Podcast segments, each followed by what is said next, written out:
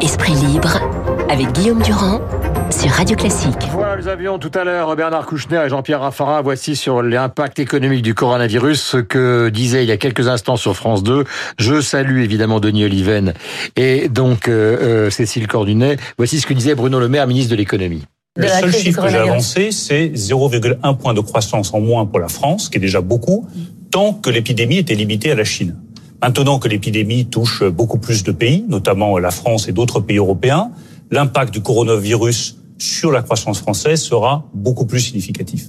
Nous ferons preuve d'une solidarité totale vis-à-vis de tous les entrepreneurs qui aujourd'hui sont en première ligne face à cette épidémie. Jean-Luc Mélenchon intervenait lui sur France Inter pour dire, euh, c'est un point de vue évidemment qui est le sien, qu'il n'y a jamais eu d'obstruction. Ce n'est pas vrai. Nous n'avons pas fait d'obstruction au sens où vous pouvez l'entendre. Nous avons déposé en réalité 2000 amendements. Multipliés par 17, on arrive à 20 000 et des choses. Or, le règlement de l'Assemblée fait que quand un, amendement est le même, quand vous en avez une pile de 17, il passe par 17. Donc, il n'y a jamais eu au niveau de l'Assemblée plénière d'obstruction. C'est une invention. Voilà, c'est une invention, dit Jean-Luc Mélenchon sur France Inter. Cécile, bonjour. Bonjour. Ouais, ou faux ben, au départ, la France insoumise a assumé de faire de l'obstruction en disant voilà le, le, la bataille de la rue, on la transmet euh, à l'Assemblée euh, pour euh, mettre en difficulté le gouvernement. Donc euh, hum. voilà, maintenant il change un petit peu de pied. Alors dans l'éditorial que vous signez ce matin, parce qu'on va aborder tous les sujets qui étaient dans la revue de presse, vous évoquez Hitchcock, ce qui nous ramène au César, et un film célèbre où effectivement un coup de feu part au moment où il y a un coup de cymbale, et peut-être que c'est dans la gestion de toute cette affaire y compris de la gestion du 49.3, qu'il y a quelque chose qui cloche, qui crée dans le pays cette espèce d'électricité dont on parle ce matin. En tout cas, le gouvernement manifestement euh, a choisi de passer le 49.3 au moment où la crise du coronavirus devenait importante, en se disant les gens euh, vont relativiser, vont voir qu'il y a une, une, des gamineries au Parlement euh, autour de l'obstruction, et alors qu'il y a un enjeu vital dans le pays. Donc, ça va être mieux compris qu'on passe le 49.3 euh, dans ce moment de crise sanitaire. Mmh. Mieux et, compris ou mieux dissimulé Voilà. Et le problème, c'est qu'on est aussi dans un moment où les gens décryptent tout de suite, ont pas confiance et ils voient toujours la chose cachée derrière la parole publique. Et là, ils donnent un petit peu ouais.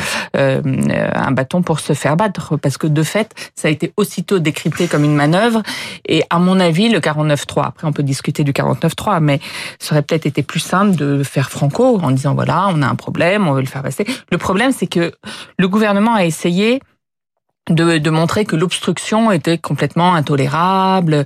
Euh, ce oui, jeu, d'où l'intervention de Mélenchon. Voilà, de Mélenchon. Nous, on l'a jamais fait. Mais ça, c'est pas tellement passé euh, dans l'opinion parce que d'abord les gens voient que c'est un cirque au Parlement, mais ils les regardent pas forcément. Et puis comme la réforme reste incomprise, et ben d'une certaine façon, mmh. ils donnent crédit à l'obstruction aussi. Donc ils n'ont pas réussi à faire la pédagogie de ce point de vue-là. Deux motions de censure et celle de la droite, donc celle de la gauche, on en a parlé, celle de la, enfin de la gauche, des gauches, puisqu'elle se réunit sur cette affaire-là, le PS le PC et les Insoumis. À droite, évidemment, c'est l'histoire de la conférence de financement qui est au cœur de la motivation d'une motion de censure. Ils considèrent qu'on c'est quand même absurde dit la droite ancienne, hein, euh, de voter un texte alors que son financement n'est toujours pas déterminé. Mais nous revenons maintenant euh, sur l'ensemble de ce climat avec vous, Denis, qui règne dans le pays.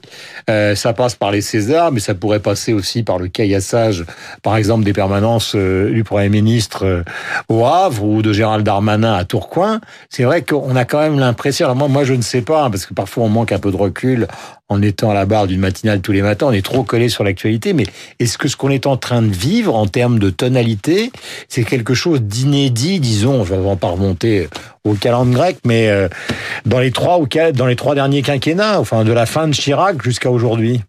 On voit en tous les cas que la guerre française, pour reprendre l'expression de David Abiker dans sa revue de presse, la, la détestation mutuelle euh, s'accentue gravement.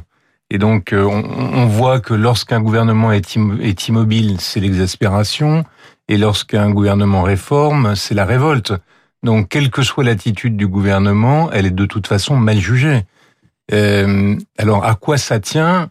Moi, j'ai une hypothèse de base, euh, enfin plutôt deux. La première, c'est que euh, les, les, sociétés européennes souffrent euh, d'un affaiblissement profond de leur croissance il n'y a plus de grains à moudre. Dans les années 50, on avait 5% de croissance. Maintenant, on a 1,5% de croissance. Ça veut dire quoi concrètement?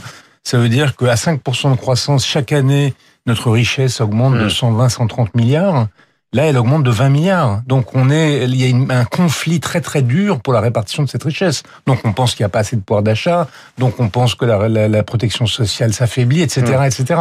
Et ça, c'est vrai de tous les pays du continent. Et donc reviennent les grands arguments sur le thème, finalement, 20 milliards à distribuer, il y a qu'à les prendre chez ceux qui ont des fortunes. Voilà, donc ça crée... à 20 milliards dans le monde, comme ça. Ça, ça, ça accentue la tension. Ça, c'est le premier point. Et pour moi, la deuxième raison, le deuxième motif, j'ai écrit un petit livre là-dessus qui s'appelle Le délicieux malheur français, c'est que notre modèle social a été mal construit.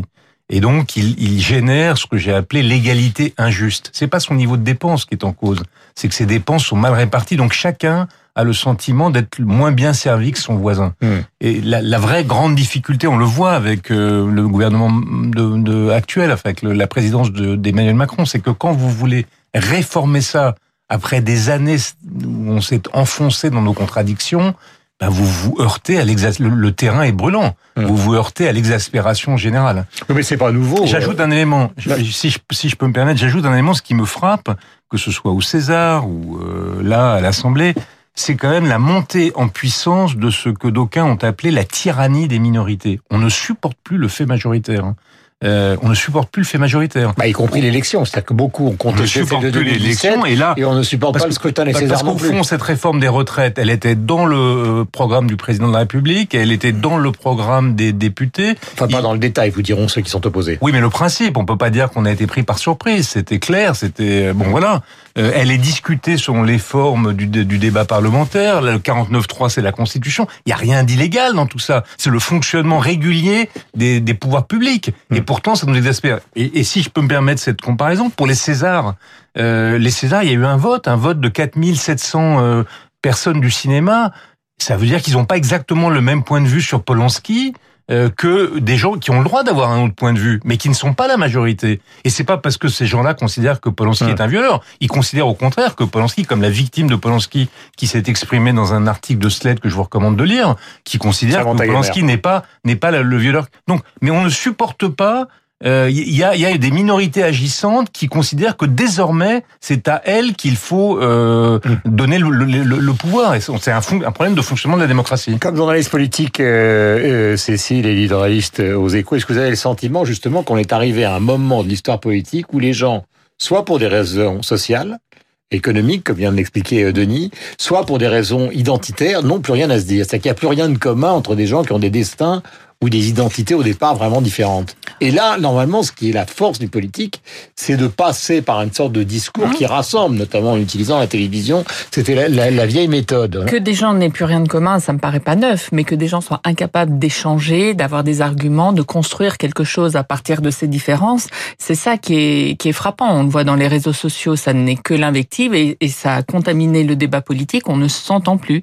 Et ce qui est triste dans ce qui se passe au César et globalement dans le monde de l'univers l'université euh, et le monde culturel, c'est que ce monde qui était censé être celui euh, de la réflexion, de la mesure, euh, d'autres d'un souffle d'air, et bien finalement il se met à ressembler aussi au monde des réseaux sociaux. Donc c'est cette incapacité à s'entendre, à s'écouter et à avancer ensemble, mhm. ensemble, le mot ensemble. Qu'est-ce qui s'est passé Et finalement notre le coronavirus ressemble presque à cette époque.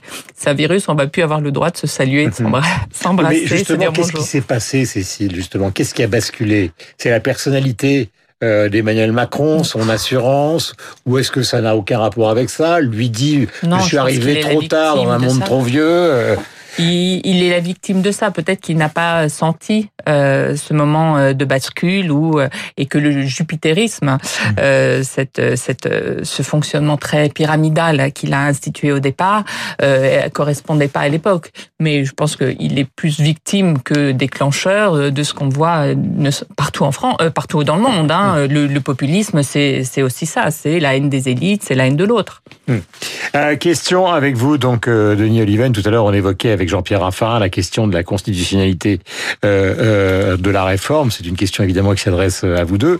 C'est vrai qu'on va pas revenir dans. Alors, on sait comment ça fonctionne. Il y a deux motions de censure. Après, il y a un aller-retour entre le Sénat qui évidemment vont être rejetés, étant la majorité parlementaire, même s'il y a la République en marche, il commence à y avoir des tensions.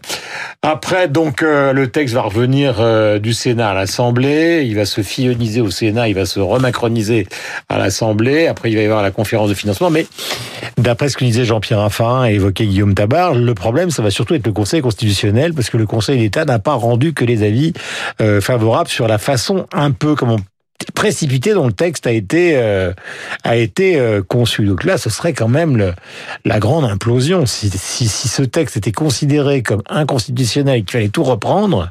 On n'en est pas là et, et je j'ai pas le souvenir, mais mes, mes souvenirs de droit constitutionnel sont anciens, mais j'ai pas le souvenir que le Conseil constitutionnel ait déclaré inconstitutionnel un texte dans son entier. J'ai le souvenir qu'il peut déclarer inconstitutionnel tel ou tel article.